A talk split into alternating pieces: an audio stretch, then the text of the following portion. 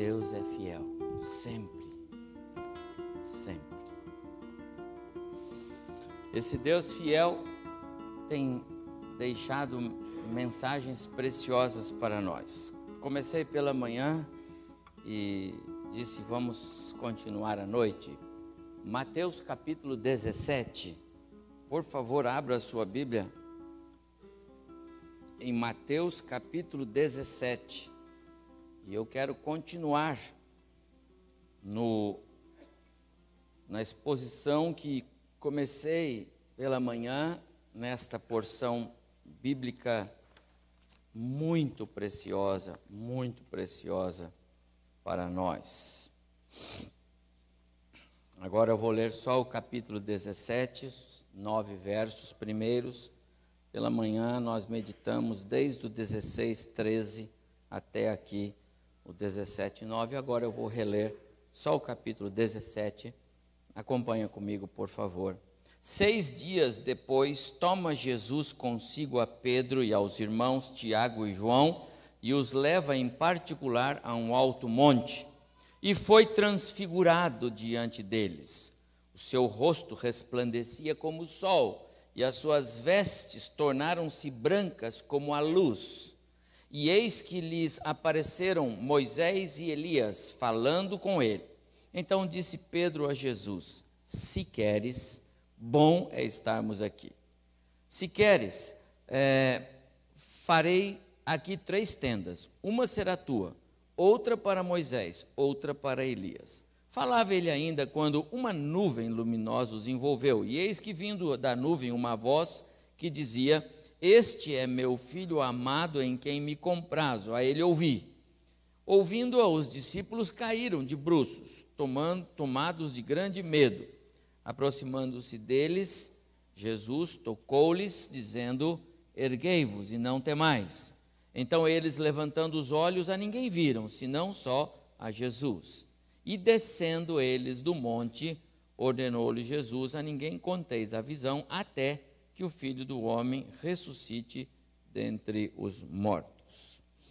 Hoje pela manhã, nós já entramos nesta porção bíblica e a minha palavra na manhã, quando nós tivemos a celebração da ceia do Senhor, foi mostrar a relevância da revelação que Deus e seu filho Jesus fizeram aos três, Pedro, Tiago e João, a respeito da pessoa de Cristo, Cristo glorificado.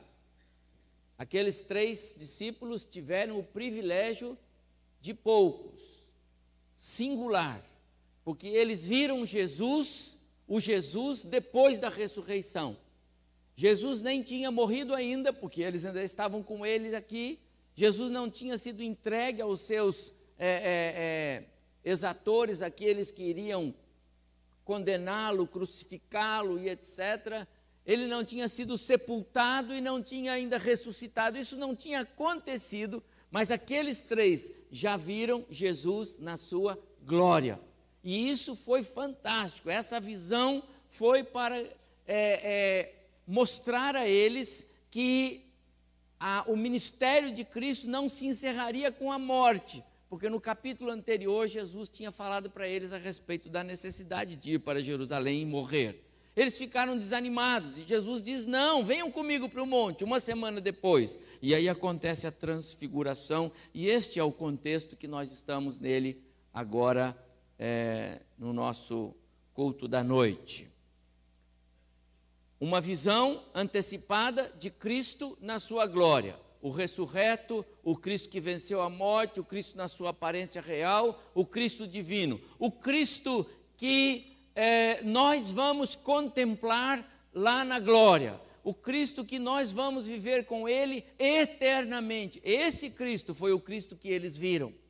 Não o Cristo que nasceu de uma mulher, que tomou forma humana, que esvaziou-se da sua divindade e que habitou neste mundo para morrer pelo nosso pecado. Esse era o Cristo que eles estavam acostumados a andar com ele durante os três anos de ministério. Mas agora a visão que eles têm é outra. A visão que eles têm é de um Cristo glorificado, num corpo glorificado. Esse foi o Jesus que eles viram. E nós falamos da importância dessa revelação de Cristo, de Deus o Pai, de Deus o Filho, para aqueles três discípulos na manhã de hoje.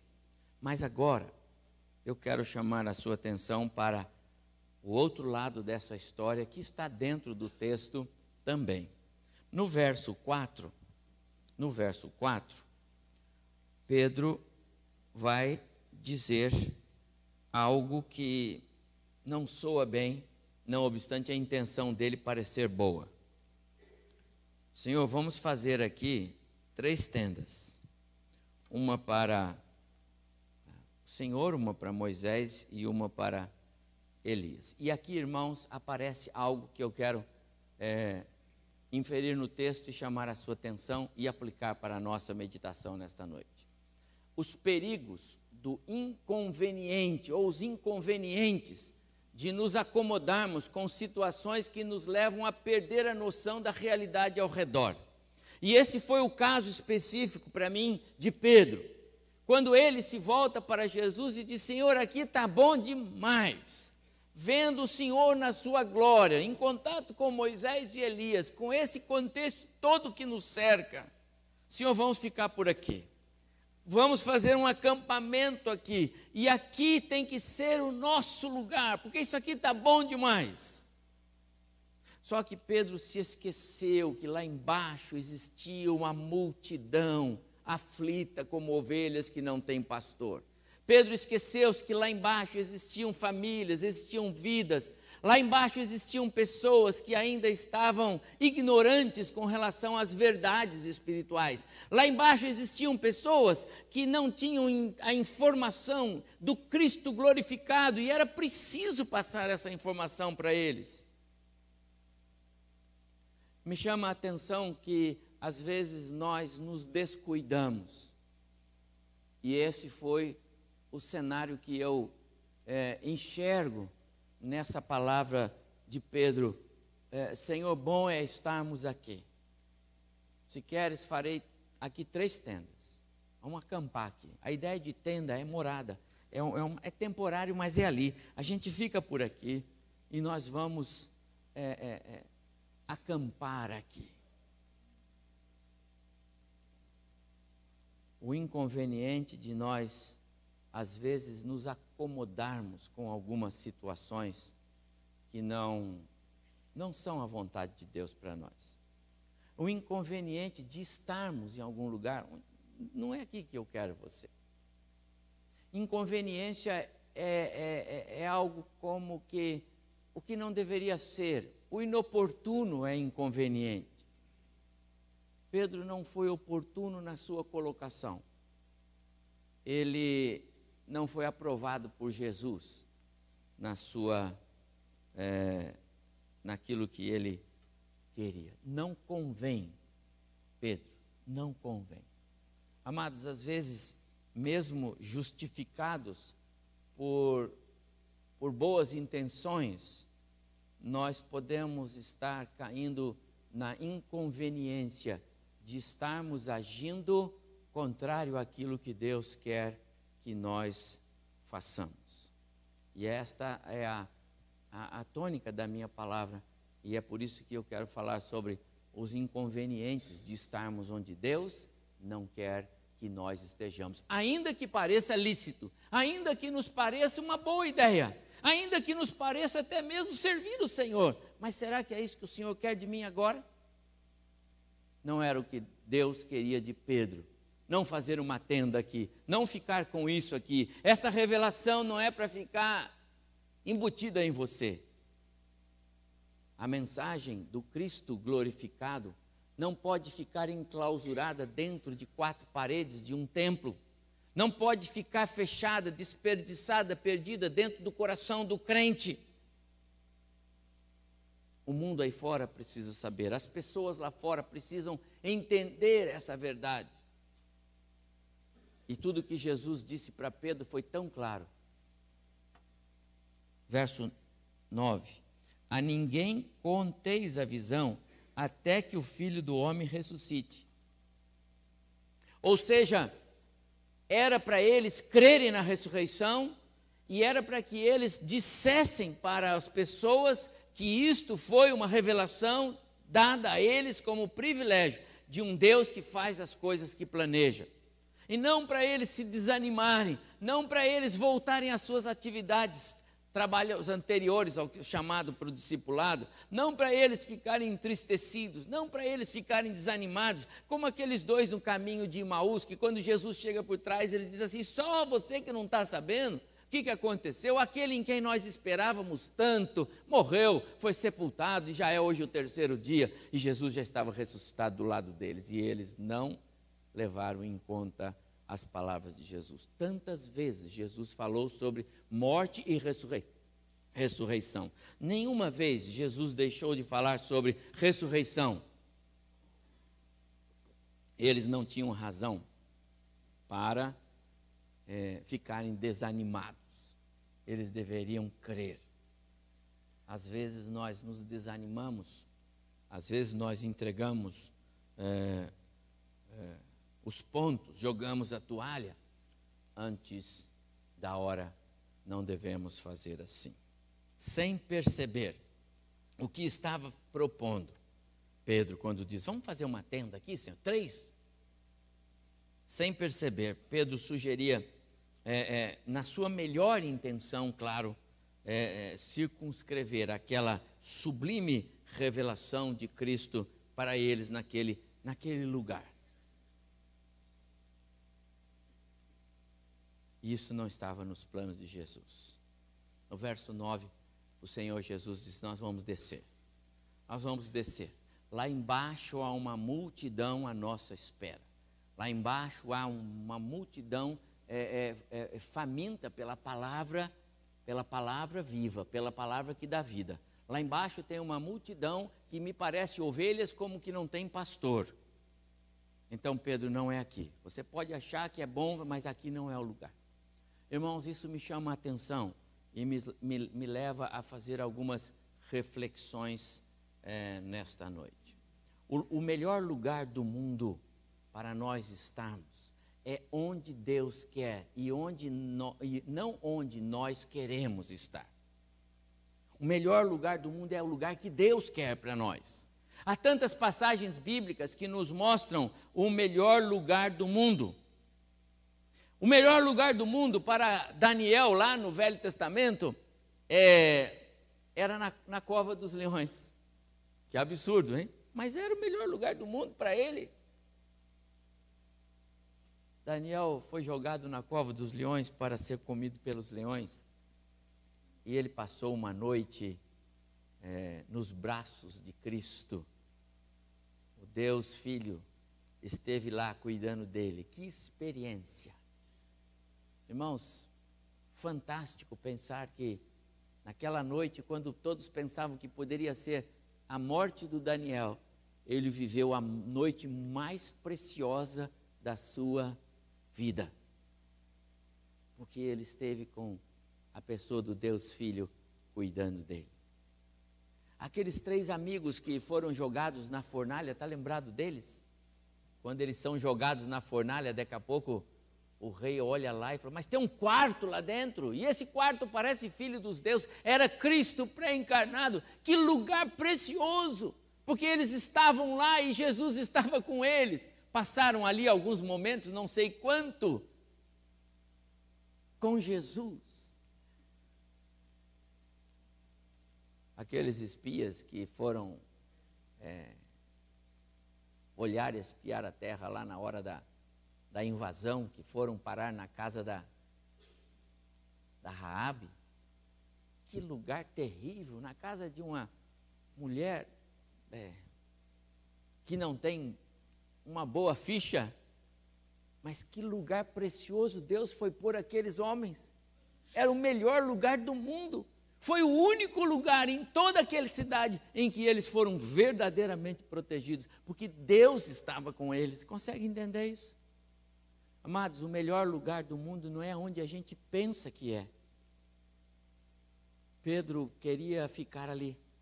E ele disse: Senhor, vamos ficar aqui, vamos fazer tendas e vamos aqui.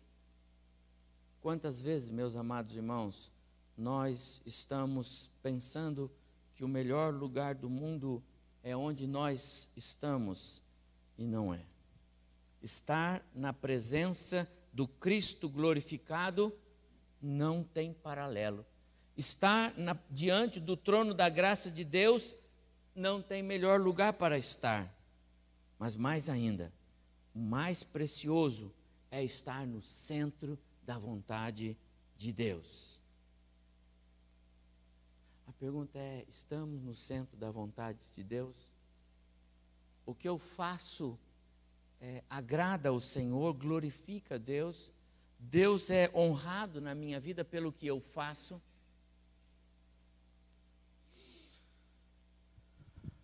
Se estar na presença do Senhor é o melhor lugar do mundo, o contrário também é verdade. Se o centro da vontade de Deus é o melhor lugar do mundo para nós, também é verdade afirmar que o pior lugar do mundo para um cristão estar é onde Deus não quer que ele esteja. Quantas vezes, meus amados irmãos, nós temos deparado com cristãos é, em aflição, em adversidades sem fim.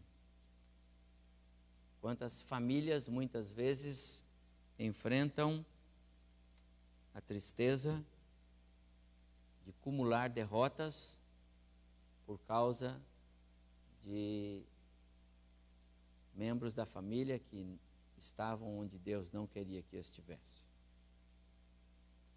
O pior lugar do mundo para alguém estar, especialmente para o cristão, é claro, é onde Deus não quer que ele esteja. E Jesus queria dizer para Pedro: Pedro, muito bom que nós estamos aqui nesse momento, mas aqui não é lugar de acampar. Aqui não é lugar para nós ficarmos, Pedro. Há uma multidão lá embaixo que nos espera. E aí me faz pensar num segundo ponto, que diz que estar é, no melhor lugar do mundo, onde Deus quer que nós estejamos, é é excelente, porque lá não tem inconvenientes, não tem é, algo que reprove. O lugar que Deus quer que você esteja, meu amado, não vai ter problema. O esposo não tem problema de estar num lugar onde Deus quer que ele esteja, porque a esposa vai ser convencida por Deus de que aquele é o melhor lugar. A esposa, quando está num lugar e, e é o lugar que Deus quer que esteja, então o esposo será convencido de que aquele é o melhor lugar. E assim vale para os filhos, e assim vale para todos nós. Há momentos em que a presença sua no seu lar é mais importante do que no serviço da sua igreja. Quantas famílias passam por dificuldades em casa, mas na igreja vai tudo bem. Falta-nos a visão de que Jesus falava para Pedro. Pedro, ótimo, mas aqui não é o lugar de acampar, Pedro. Vamos, vamos embora. Vamos embora lá para baixo. Vamos para casa. Temos obrigações, temos afazeres. Deus levanta outros homens e mulheres para servir na igreja naquele momento, mas não vai levantar outro homem e mulher para cuidar da sua casa naquele momento. Seu cônjuge, seus filhos precisam mais de você do que o seu trabalho em algumas ocasiões, ou mesmo do resultado dele. Ah, irmãos, eu não tenho dúvida disso. Discernimento para escolher, para ir na direção que o Espírito está dizendo. Jesus estava dizendo para Pedro: Pedro, preste atenção, eu sei que está bom aqui, mas Pedro, nós temos que pensar naqueles que estão lá. Eles precisam de nós. Pedro não considerou a multidão que os esperava descer do monte, perdeu a visão da essência do Evangelho. O melhor lugar do mundo para estarmos não gera inconvenientes. O melhor lugar do mundo para estarmos não traz transtornos na nossa casa, no nosso relacionamento familiar, não afeta a nossa saúde. O melhor lugar do mundo, preparado por Deus, é um lugar que é ideal, não pode trazer inconvenientes. Então Jesus disse para Pedro: aqui não, nada de montar tenda aqui. Você veio para a experiência, agora sigamos o nosso caminho. Mas eu ainda vejo mais. O melhor lugar do mundo para nós estarmos, não tira os nossos pés do chão. Não tirar os pés do chão quer dizer, não põe a nossa cabeça nas nuvens. É preciso combater os inconvenientes de caminhar com a cabeça nas nuvens. O envolvimento exagerado com certas coisas nos tira da realidade. Não é o meu neto, não é o Antônio ali, não é. Mas dê um, um iPhone na mão dele e tenta falar com ele para você ver. Entendeu? E assim são as crianças, e assim são os adultos. Ô fulano, ô fulano, você tem que falar quatro, cinco vezes para ele. Não é? Se é ainda corintiano, fica lá querendo saber a classificação na tabela. Entendeu? Palmeirense agora está feliz, porque está na frente, não é? Então fica lá, irmãos, como nós estamos, às vezes assim, tão tabulados com as coisas e nós não enxergamos as necessidades ao redor. E esse era o Pedro. Quem pensa que o Pedro é, era infalível pelas observações dele, né? Senhor, se todos te, te deixarem, eu não deixo, eu estou com o Senhor. Não foi? Né? Que tropeçada, não? Uma atrás da outra. Por quê? Porque não considerou a questão de que o melhor lugar do mundo é onde Deus quer que eu esteja e não onde eu quero estar. É preciso combater esses inconvenientes. É preciso combater o, o, os inconvenientes de estarmos tão envolvidos em alguma coisa que não percebemos, não notamos que alguém quer falar conosco. Eu vi uma, uma matéria rápida na rádio BBN. A pessoa ligou para outra e aí, Fulano, como você vai? E antes que ele respondesse, ele falou de novo. E antes que ele respondesse, ele falou de novo. Ou seja, às vezes nós não percebemos e não damos oportunidade para alguém falar conosco, porque nós falamos mais do que ele, porque nós não ouvimos. Isso é terrível. Às vezes somos assim.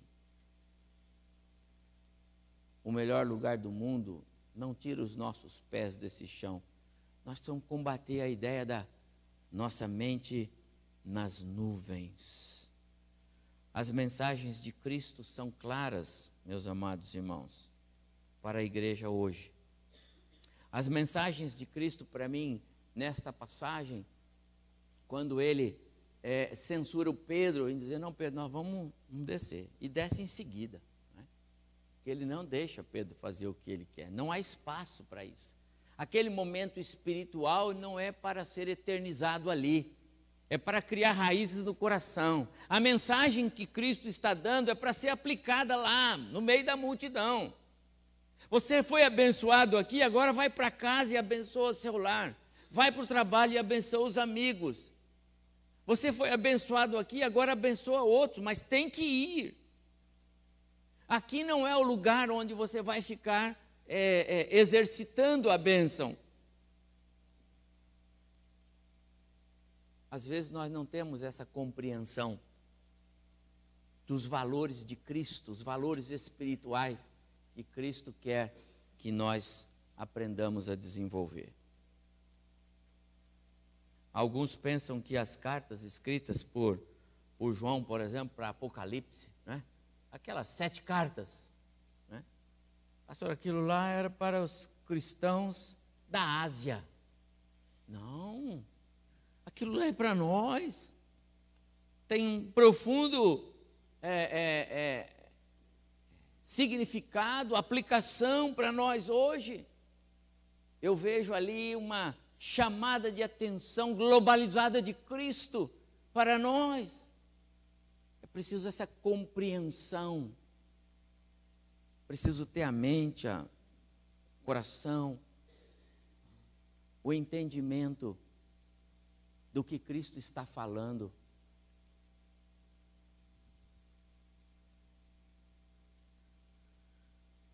Não nos preocupamos muito em alinhar nossa conduta cristã para estarmos sempre no centro da vontade de Deus, mas deveríamos fazer. Faço questão de deixar esses três pontos enquanto eh, fazemos a nossa consideração aqui do texto. O melhor lugar do mundo, meus amados irmãos, não é muitas vezes onde parece nos ser.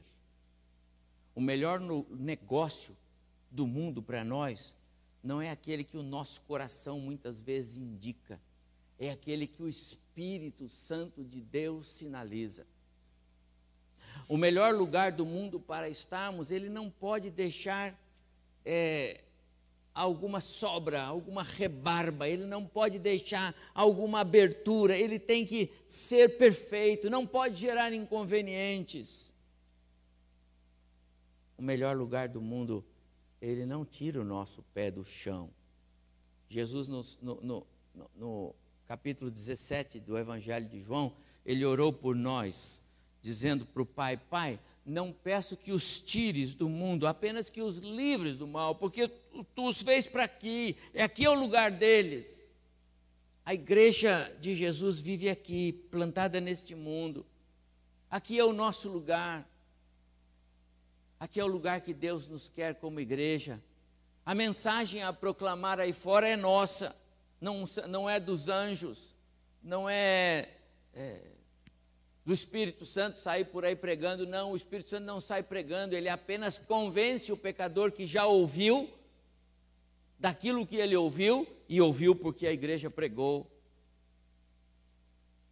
O melhor lugar do mundo nos deixa onde nós estamos no nosso local de trabalho, no nosso lar, na nossa igreja, no nosso hall social.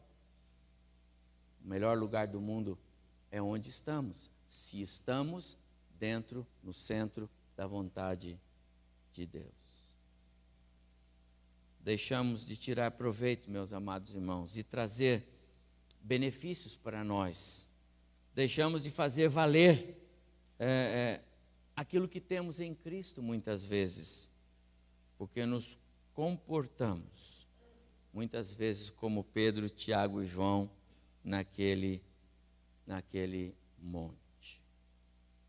Fugir da realidade.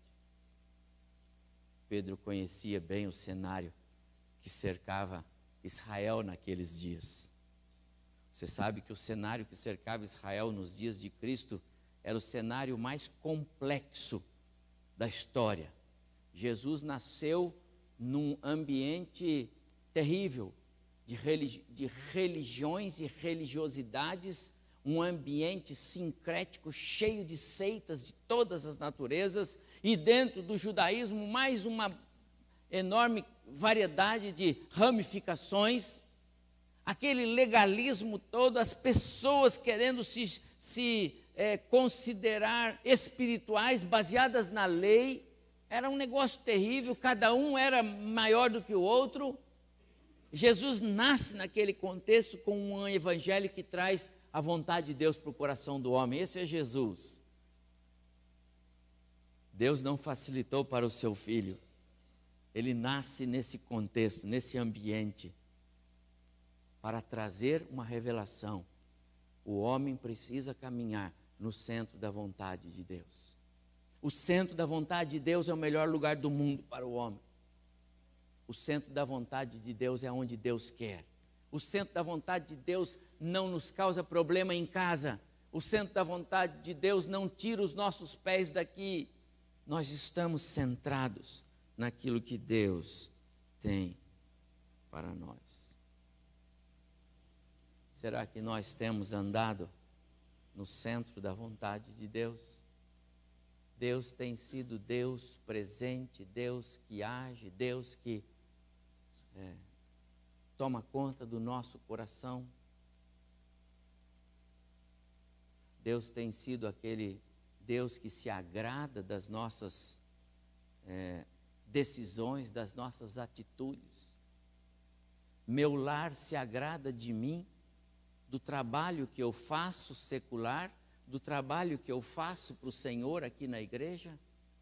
Minha esposa, meu cônjuge, meu esposo, meus filhos, meus pais se agradam do que faço.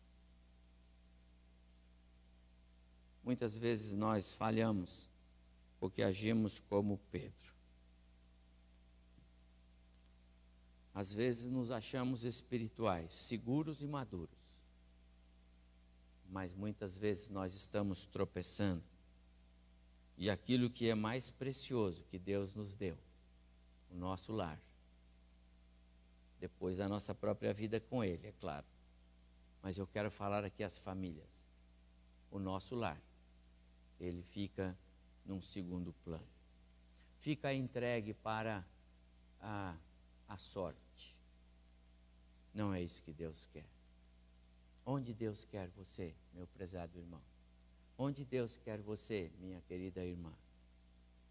Você tem certeza de estar andando no centro da vontade de Deus? Nosso Deus é um Deus que supre. Nosso Deus é um Deus que nos toma, toma nos, nos braços. Não tenha medo da cova dos leões, não tenha medo das fornalhas, não tenha medo dos inimigos que podem chegar porque se você estiver seguro de estar fazendo a vontade de Deus, Ele vai te abençoar, Ele vai suprir, Ele vai te sustentar, Ele vai colocar no coração do outro que você está preocupado com Ele, que você está fazendo o que é certo. Me entristece muito como pastor, às vezes, saber que é, nós enfrentamos adversidades, porque nós, pais, mamães e filhos, algumas vezes não estamos no centro da vontade de Deus em relação àquilo que Deus nos comissionou. Ele te comissionou como pai, então ele te dá um ministério. Te comissionou como mãe, ele te dá um ministério te deu uma responsabilidade na igreja, Ele te dá um ministério para isso. E Deus nos supre. De maneira que nós não sejamos, du, não tenhamos dupla identidade. Dupla identidade. Aquele que chega no carro, que estaciona ali ou ali ou lá, e desce com a família, é o mesmo que entra no carro e vai embora para casa. E é o mesmo que depois lá em casa vive a semana toda. É o mesmo que volta na semana que vem. Com o mesmo é, semblante, interior e exterior. A mesma roupagem. Pode trocar a camisa, entendeu? A roupagem da justiça de Deus, a mesma. O centro da vontade de Deus, amados irmãos é o melhor lugar do mundo. Não é muitas vezes aonde nós achamos que é. Consulte no seu coração, consulte no, no, no íntimo, como disse Davi: sonda-me, ó Deus, o coração, vê se há em mim algum caminho mau. Davi não estava falando de pecados, de imoralidade, de prostituição, de crimes. Caminho mau é todo aquele caminho que não agrada a Deus. Será que temos andado por caminhos que não agradam a Deus? Esse é caminho mau. Será que, como mamãe, eu tenho falhado no cuidado com a minha casa? Isso é um caminho mau. Sou um pai, mas não tenho feito o que devo fazer, meus filhos não veem Cristo em mim, isso é caminho mau. Não sou modelo, eu não, isso é um caminho mau. Não é o melhor lugar, não é a melhor posição, não é isso que Deus quer. Como nós estamos. Pedro precisou passar por algumas experiências difíceis.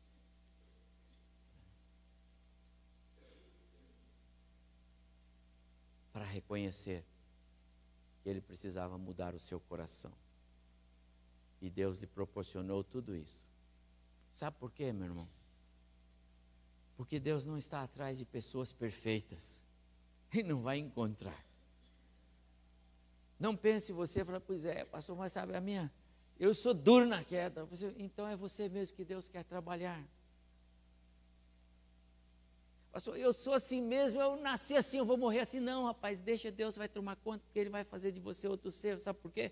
Porque Deus anda atrás dessas pessoas terríveis, difíceis, que se acham difíceis de ser transformadas. Deus está atrás de você.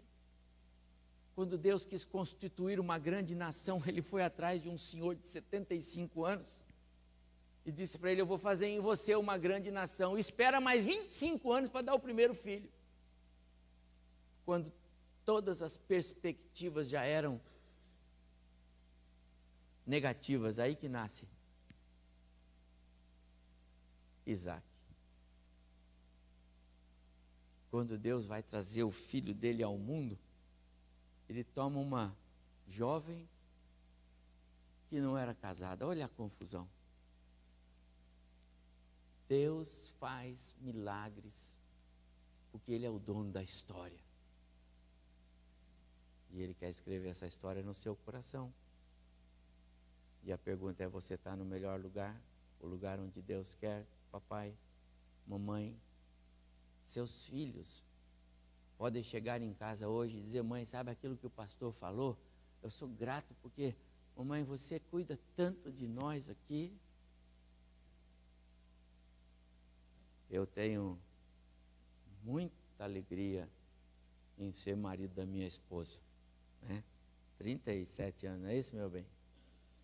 Porque como ela cuida de nós todos, sabe? Do neto, dos genros, da nora, dos filhos, de mim.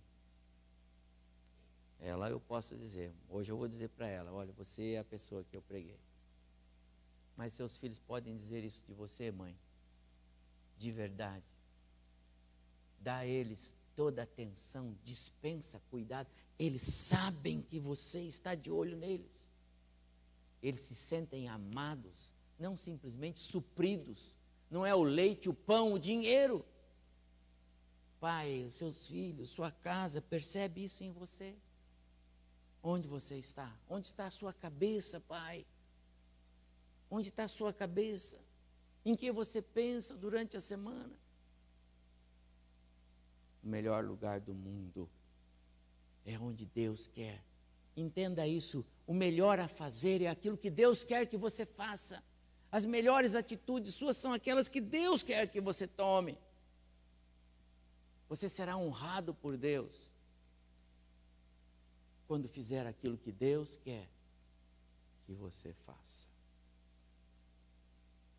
Vamos fazer uma tenda aqui, senhor? Não, o pessoal lá embaixo está esperando por nós. A nossa casa espera por nós. Os nossos filhos, meus irmãos em Cristo. Alguém está esperando por você. E é lá que Deus quer que você esteja. Compreende isso, irmão? Quero convidar você para curvar sua cabeça. Nós vamos orar. Porque eu quero só apelar ao seu coração que tenha compreensão de que Deus te quer. Onde Ele te quer. E talvez pode não ser onde você está. Deus quer você fazendo o que Ele quer que você faça. Talvez pode ser não ser o que você está fazendo. E quero dizer, pode ser até que você esteja servindo a sua igreja. E Deus está dizendo, eu tenho uma outra missão para você no seu lar. Que coisa tremenda. Como Deus se preocupa conosco, como Ele se importa com o nosso ser. como Ele se importa com a maneira como eu vivo, como Ele se importa com o meu lar. Deus se importa com você. Deus o quer. No centro da vontade dEle. O centro da vontade dEle é um lugar de graça. E é ali que o Senhor fará maravilhas na tua casa. Fale com Deus. Faça como Davi. Sonda-me, ó Deus, o coração. Vê o que está errado. Inverte as minhas prioridades. Me faz andar nos teus caminhos, Senhor. Ah, como eu quero fazer isto. Lembra? Estar, estar, é, estar no centro da vontade de Deus é o melhor lugar. Logo o inverso é igual. Estar fora é o pior lugar.